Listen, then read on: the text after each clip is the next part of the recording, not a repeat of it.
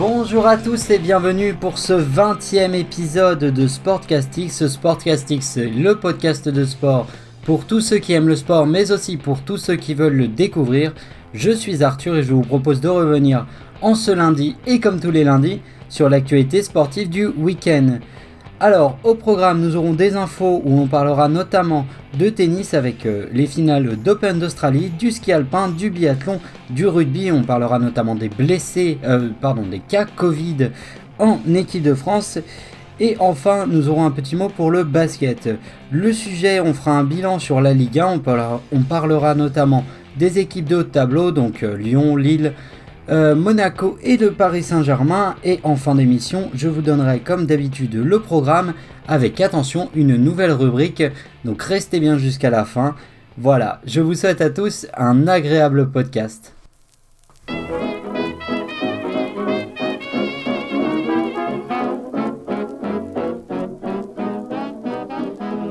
Ok, alors du coup on va commencer ces informations avec le tennis puisque se jouait l'Open d'Australie.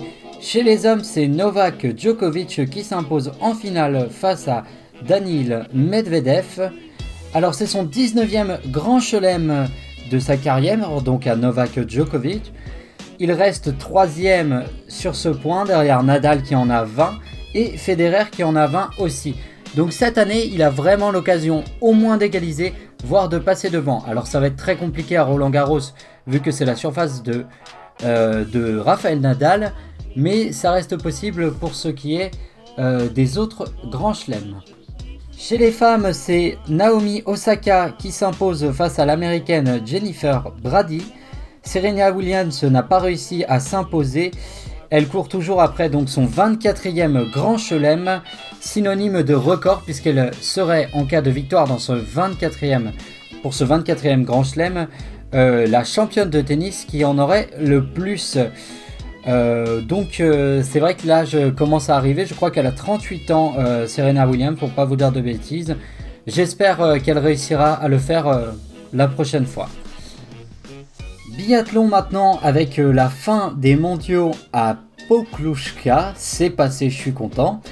Alors, je vous, vous souvenez, je vous parlais la semaine dernière déjà des, des mondiaux de biathlon et je vous disais que la France était rendue à 5 médailles. Eh bien, euh, il n'y a pas eu beaucoup beaucoup plus de médailles euh, cette semaine, ça a été une semaine un petit peu décevante dans l'ensemble.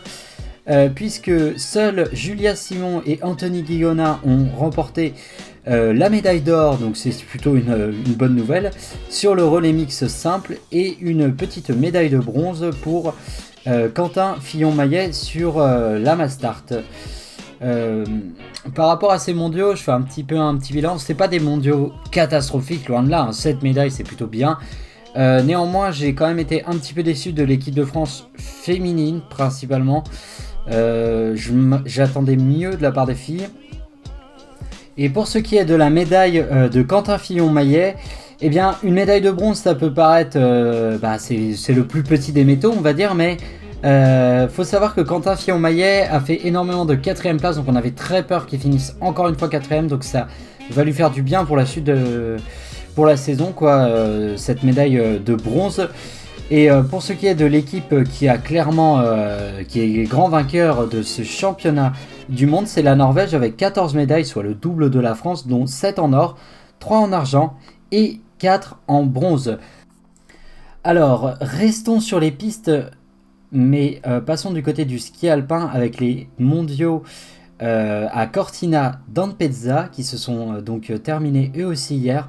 Alors moi j'ai plus suivi le biathlon, c'est un choix de ma part parce que je ne pouvais pas suivre les deux, c'était trop, ça surchargeait trop, donc j'ai fait un choix, j'ai choisi le biathlon, mais j'ai quand même un petit peu suivi de loin.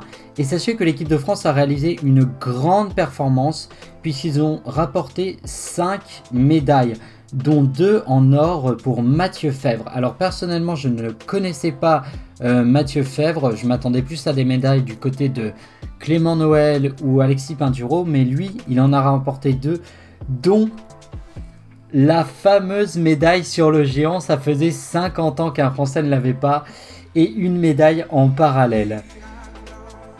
Du côté, euh, voilà, donc là c'est une information un peu joyeuse. On va être un peu moins joyeux puisqu'on va parler du 15 de France, le 15 de France qui a eu, qui va avoir beaucoup d'absents face à l'Écosse à cause de cas de Covid. Alors rassurez-vous, la rencontre devrait se jouer, mais elle peut être reportée en revanche.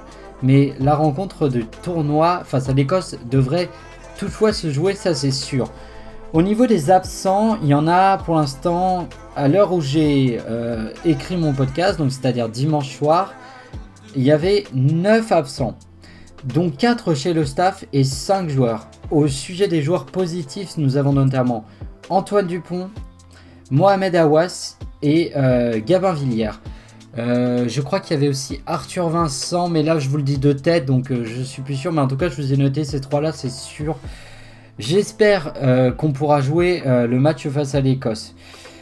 On va terminer ces infos avec du basket et l'Asvel qui s'est imposé vendredi soir 87 à 79 face au Bayern Munich. C'est la cinquième victoire de rang pour l'Asvel dans cette compétition. Ça ne leur était jamais arrivé. Donc c'est une grande performance pour les Villeurbanais. Les Villeurbanais qui restent néanmoins 14e du classement. Euh, ils font euh, une super deuxième partie euh, de, de, Coupe d'Europe, les Villeurbanais. Et ils ont déjà gagné plus de matchs que l'an passé à la même période. Donc bravo à eux. J'espère que ça va continuer. On verra pour le prochain match. De toute façon, je vous annoncerai tout ça dans le programme. et eh bien voilà pour les infos. On va donc pouvoir passer au sujet du jour. Et aujourd'hui, le gros morceau, c'est la Ligue 1.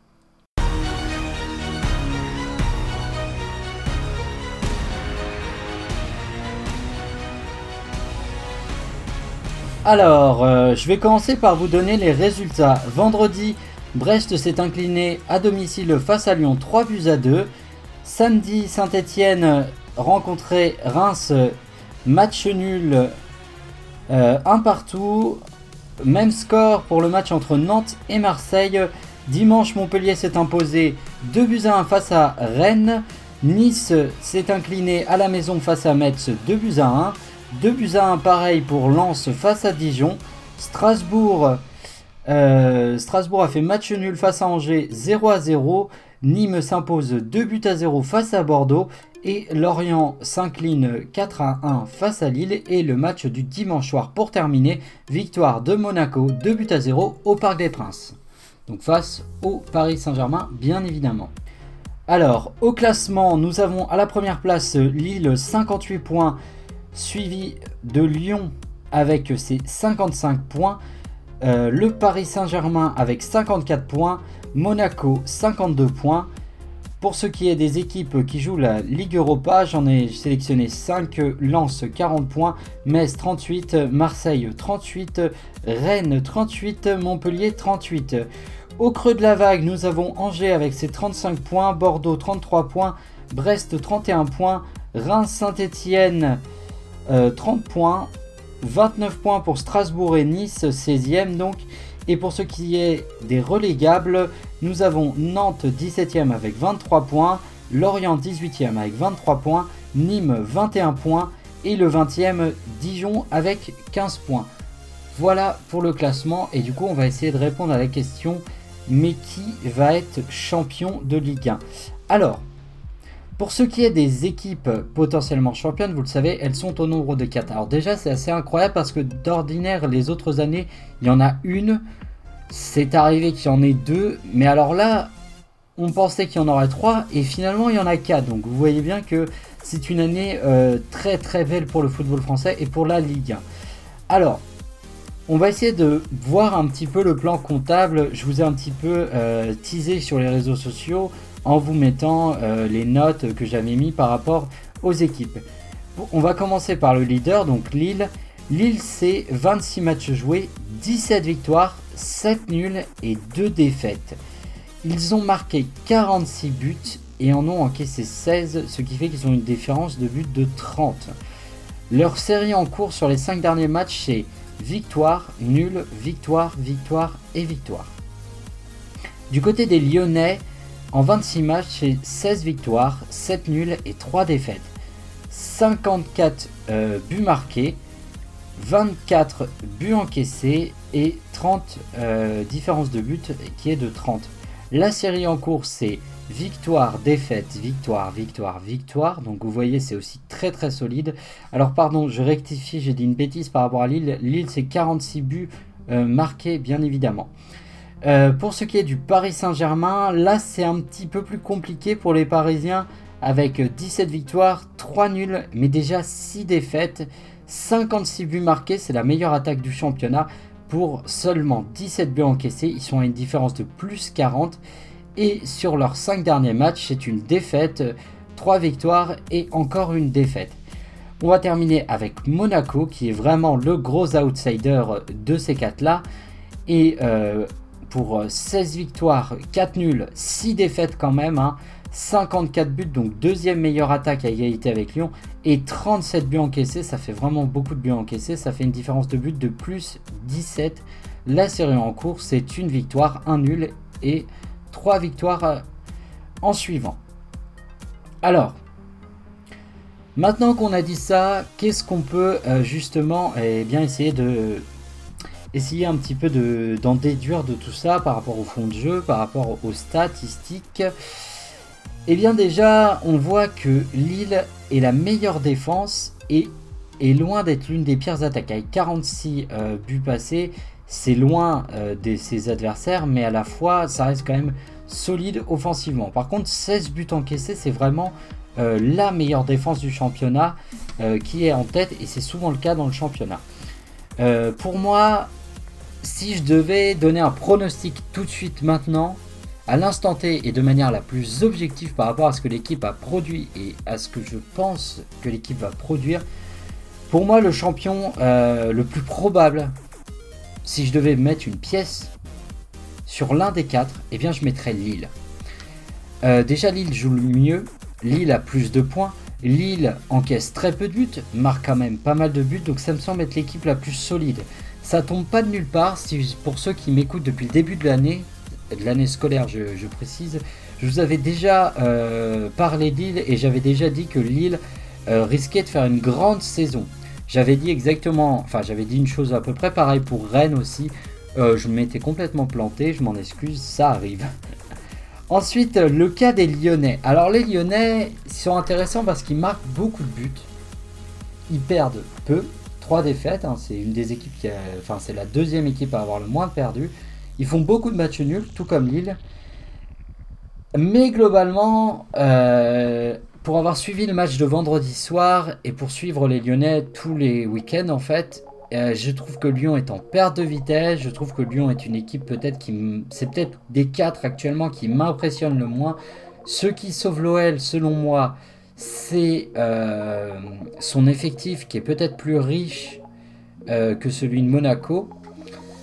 Euh, et son, enfin, son, le nombre de points qui reste plus élevé et le fait que le championnat il doit rester, je crois on est à la 26e, il doit rester 12 journées de championnat donc je pense que ce sera trop peu pour que les Monégasques les rattrapent.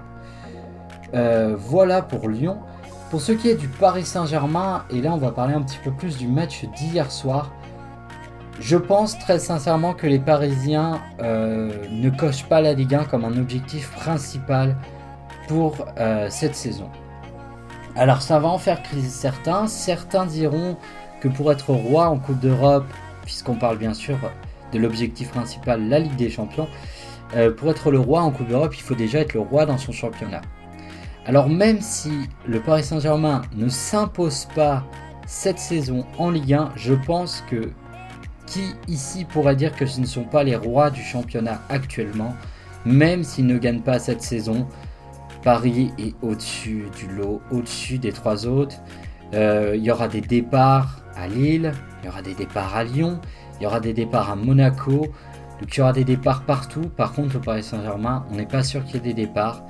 Allez, il y a peut-être un doute sur Kylian Mbappé. Moi, je pense qu'il va rester. Euh, on parle de l'arrivée de Lionel Messi. Je ne pense pas qu'il viendra. Très honnêtement, je pense que ce serait de toute façon une erreur de le faire venir. Euh, je pense qu'Mbappé restera. Neymar va rester. Donc, à mon avis, le Paris Saint-Germain risque plus de se renforcer que de s'affaiblir, ou au moins de rester dans cette continuité. Euh, voilà pour le Paris Saint-Germain. Et donc les derniers, Monaco. eh bien Monaco, ils me surprennent agréablement. Ils sont très agréables à avoir joué. Pour le match d'hier, je ne suis pas d'accord avec ceux qui ont dit que Monaco avait mis le bus. Monaco a certes renforcé euh, sa défense avec euh, où il jouait souvent à 5, mais ils ont aussi proposé un pressing très haut sur les phases de relance du Paris Saint-Germain. Ils avaient un fond de jeu, ils avaient une technique, ils avaient une tactique. Certes, c'était beaucoup basé sur le compte, mais ça a été fait très intelligemment et ce n'est pas comme toutes les autres équipes de Ligue 1 qui viennent avec le bus. C'est stupide de toute façon de venir au Parc des Princes avec le bus. Il n'y a qu'une seule équipe qui est venue vraiment avec le bus et qui a réussi le coup, c'est Marseille en début de saison. Mais toutes les autres se sont foirées. Lille et Lyon, quand ils ont battu le Paris Saint-Germain, ils ne sont pas venus non plus avec le bus. Ils ont euh, Lyon, alors je me souviens plus du match de Lyon. Lyon a dominé euh, le Paris Saint-Germain de la tête et des épaules et s'est imposé logiquement. Euh, donc voilà. Pour ce qui est de l'Europa League, de l'Euroleague, non de l'Europa League, putain décidément j'ai du mal avec la petite Coupe d'Europe de foot et la Coupe d'Europe de basket. je vois, enfin, je n'arrive pas à distinguer aussi sûrement euh, l'équipe qui va se qualifier pour cette sixième place. Très sincèrement, j'ai aucune idée de qui va le faire entre Lens, Metz, Marseille, Rennes, euh, Montpellier. Tout ce qui, enfin, ce que je suis sûr, c'est que Rennes est dans une grande difficulté, Marseille aussi, et Marseille semble regagner des matchs. Euh, je suis sûr que Lens m'a l'air de, faire une grande saison, Metz aussi, et Montpellier revient bien. Donc en fait, on est vraiment sûr de rien par rapport à ce point-là. Euh, pour ce qui est des, euh, autres équipes là que j'ai appelées au creux de la vague, je pense que ça bougera pas trop, ils iront pas plus haut euh, ni plus bas. Et par contre au niveau des relégables, alors là, pour moi Dijon est déjà relégué, ça c'est clair. pour moi, ah, je sais pas qui c'est qui va descendre, c'est un peu compliqué là, c'est pareil parce que euh, Lorient fait bonne impression. Je pense que Lorient ne descendra pas. Je pense que Nantes sera barragiste. Et je pense que Nîmes et Dijon vont descendre en Ligue 2. Voilà. Euh, c'est mes pronos du coup pour la Ligue 1. Maintenant, j'aimerais euh, vous donner une petite folie on va dire quelque chose que j'ai pensé. Euh, où là la saison euh, de Ligue 1 pour moi serait parfaite, en tout cas la saison des clubs français serait parfaite. Ce serait euh, la victoire de Lille en Europa League, la victoire de l'Olympique lyonnais dans le championnat de France et la victoire du Paris Saint-Germain en Ligue des Champions. Et là ce serait énormissime. Maintenant, il y a évidemment très peu de chances que ça arrive. Il faudrait vraiment des si incroyables. Et certains me diront que Monaco va se sentir floué. Eh bien non, parce que si Lille remporte l'Europa League, ils vont se qualifier directement pour la Ligue des Champions. Et donc Monaco ira eux aussi en Ligue des Champions. Et euh, pourquoi je souhaite que Monaco aille en Ligue des Champions? Parce qu'avec la saison qu'ils font, ça me, ça me fend le cœur d'imaginer que l'un de ces quatre-là n'ira pas en Ligue des Champions. Parce que euh, je trouve ça dingue en fait parce que euh, on aurait été n'importe quelle autre saison, Monaco euh, serait deuxième. En fait, c'est ça qui est fou. N'importe quelle autre saison, Paris serait premier, Lyon serait deuxième, Lille serait deuxième. En fait, cette saison est folle, elle est magnifique à vivre et je vous encourage vraiment à faire l'effort. Peut-être qu'il y en a qui, qui aiment pas le foot, de vous accrocher et de suivre cette saison de Ligue 1 parce que autant les autres années c'est assez moyen, autant là c'est une belle saison de Ligue 1. Euh, voilà, je pense avoir fait un petit peu le tour de la Ligue 1. J'avais envie de, parler de ça. J'avais envie de, faire peut-être un dernier pronostic parce qu'il reste que 12 journées. Donc on verra si je me plante. Donc mon pronos, ce qu'il faut retenir, c'est euh, bon, le coup de folie, le retenez peut-être pas. Mon pronos, c'est Lille champion de France euh, de Ligue 1. Voilà euh, pour euh, la Ligue 1. On va tout de suite pouvoir passer au programme de la semaine.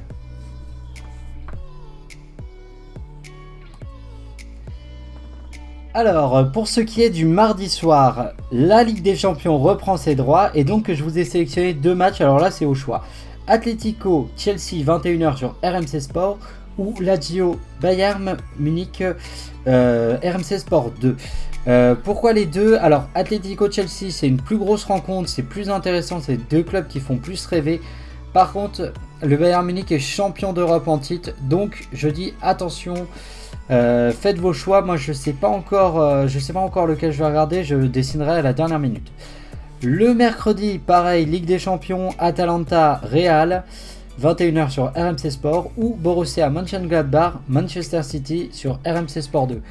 Pareil, je sais pas qu'est-ce que je vais choisir. Alors, je vais peut-être pas regarder euh, les deux soirs de suite. mardi soir, je pense quand même regarder le Bayern. Je sais pas, je verrai. Je verrai, je verrai. Euh, un soir sur les deux sur. Donc un match sur quatre euh, minimum, peut-être deux sur quatre, on verra. Euh, le jeudi, Ligue Europa, match retour, Ajax, 18h45 face à Lille, RMC Sport ou RMC Story en clair. Donc ne manquez pas, je pense qu'on ne verra pas le Lille de jeudi dernier déjà parce qu'il y aura probablement un milieu de terrain différent avec notamment Benjamin André euh, qui jouera ce match. Et là, je peux vous assurer que ça sera plus solide et que ça va pas se passer comme ça. J'espère que Lille va se qualifier. Euh, je ne serai pas non plus ultra triste que l'Ajax se qualifie parce que j'adore ce club. Vendredi, Euroleague, FC Barcelone, 21h, qui reçoit Lasvel. Lors du dernier match, ça s'est conclu par une victoire de Lasvel, si ma mémoire est bonne. Lasvel qui peut tenter la passe de 6. Donc ne manquez pas ça. Le samedi, j'espère que vous aimez le rugby parce que là, je vous ai prévu un programme de malade pour le samedi. Du rugby, en veux-tu, en voilà. Italie, Irlande, 15h15 sur France 2, suivi de, Galles, Angleterre, France 2, 17h45. Et enfin, à 21h05, j'ai envie de dire la cerise sur le gâteau, La Rochelle qui reçoit Toulouse. C'est sur Canal ⁇ et c'est tout simplement le premier qui reçoit le troisième. Le dimanche, Là, le dimanche, n'essayez pas de m'appeler, ne me parlez plus, je n'existe plus. Déjà parce qu'à 16h se jouera le fameux France-Écosse, si tout va bien, ce sera sur France 2. Et à 21h, le fameux Olympico, comme disent les gens euh, de Canal. Et c'est justement sur Canal, c'est à 21h. Le choc évidemment entre l'Olympique de Marseille qui reçoit l'Olympique lyonnais. J'espère euh, que ça va bien se passer. J'espère que la France va battre l'Écosse et j'espère que l'OL va battre euh, l'OM. Comme ça, vous aurez un podcast lundi. Sinon, je ne fais pas de podcast. Non, je plaisante, bien sûr, je ferai un podcast dans tous les cas, mais j'espère vraiment euh, qu'on va gagner. Enfin, qu'on va, que la France va gagner et que l'OL va gagner, parce que moi, vous savez, je suis supporter de Lyon. Euh, voilà pour le programme, on va tout de suite pouvoir passer à la dernière rubrique. J'espère qu'elle vous plaira, c'est une rubrique pronostic.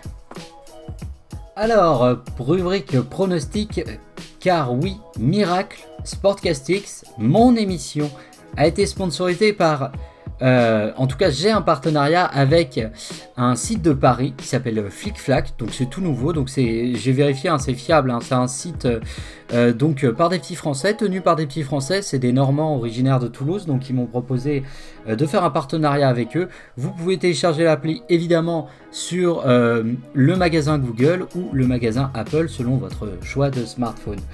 Alors, pour euh, cette semaine, on va parier du coup sur l'Olympico, si vous le voulez bien. Alors, pour ceux qui sont un petit peu petits joueurs, voilà, je vous propose une petite, euh, une petite cote. Euh, je sais pas si elle va se réaliser, mais il y a de fortes chances qu'elle se, qu'elle se réalise. Alors c'est vraiment une petite cote, hein. c'est une cote à 0,1, donc vous voyez c'est assez faible. Donc pour ce OL OM, ou plutôt OM OL, je vous propose Toulouse euh, qui ne perd pas, voilà, c'est 0,1, donc euh, n'hésitez pas à foncer. Euh, ça fait pas beaucoup d'artiches. Si vous êtes plutôt joueur, je vous propose une plus grosse cote. Alors celle-ci, elle est vraiment élevée, c'est une cote à 500. victoire de l'Olympique lyonnais 6 buts à 1, donc là vous donnez un score sec. Et triplé d'Anthony Lopez, le gardien de but. Voilà. Euh, je remercie FlickFlack du coup de, ce partenariat. Ça va me permettre euh, de mettre un peu de beurre dans les épinards et de m'offrir tout un tas de choses utiles pour mon podcast. Avec notamment, euh, je pensais, grâce à ce partenariat, acheter un drone. je pense que c'est nécessaire. Euh, il me faudrait aussi un plateau, un plateau de tournage avec évidemment une équipe de maquillage et tout ça parce que euh, c'est très important euh, pour moi et pour mon podcast. Donc voilà, donc merci à FlickFlack, merci à eux. Et sinon, plus sérieusement, si vous voulez continuer à me m'encourager dans ce que je fais, mais que vous n'avez pas forcément beaucoup d'argent, eh bien il vous reste toujours le partage, ça reste gratuit et euh, moi ça m'aide beaucoup. Vous pouvez aussi me laisser un message sur mes différents réseaux sociaux, soit sur Instagram Sportcastix, Sportcast de sport, soit sur Facebook euh, avec ma page Facebook du même nom. Je vous remercie et je vous souhaite à tous une agréable semaine. Je vous dis si tout va bien à lundi et allez euh, l'OL. Allez, salut tout le monde